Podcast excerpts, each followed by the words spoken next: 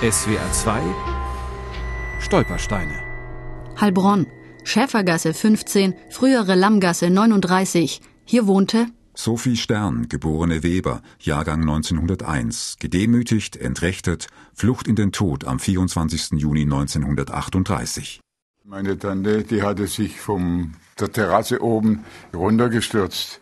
Und das Hässliche dabei war, sie ist nicht sofort tot gewesen, denn da unten war ein Gaskandelaber und die ist auf diesen Gaskandelaber draufgestürzt und hat sich so schwer verletzt, dass sie dann anschließend im Krankenhaus verstorben ist. Ich habe als Kind das äh, gar nicht verstanden, dass man sowas machen kann. Das hat mich also schon geschockt. Günter Stern war ein kleiner Junge von neun Jahren, als seine Tante Sophie starb. Sie, die einfache Hausfrau aus Heilbronn, keine Jüdin, christlich getauft, keine politisch oder ethnisch verfolgte, Mutter eines fast erwachsenen Sohnes.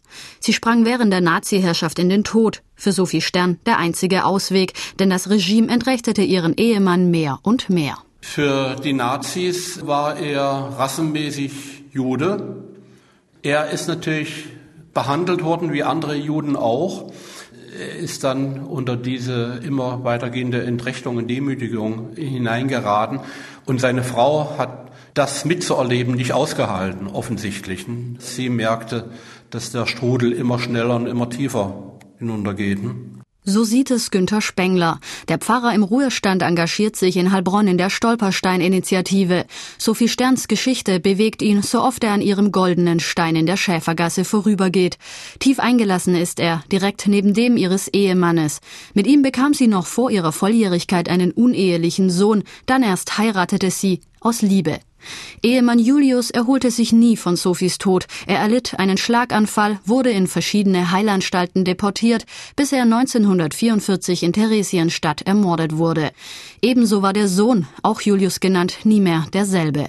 Er kämpfte für das Naziregime in Stalingrad, erinnert sich Günther Stern. Er war 20. Und das muss also schlimm gewesen sein.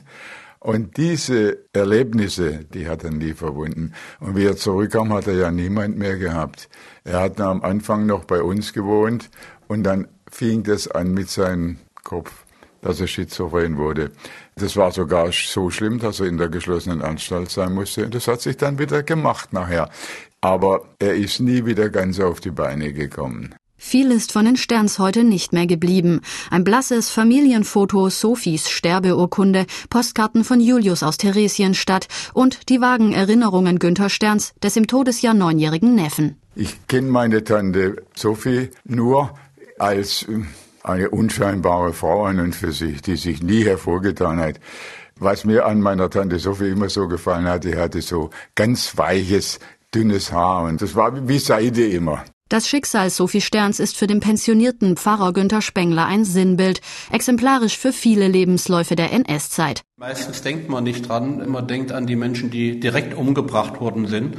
Aber dass das Folgen hatte für Familienmitglieder oder für Freunde, das hat man wenig im Blick, welche weiten Kreise das gezogen hat und dass das Leben zerstört war, die auch eigentlich nicht unmittelbar betroffen waren. SWR 2 Stolpersteine. Die Abschlusssendung Weiterleben. Am Freitag, 8. Mai ab 19 Uhr.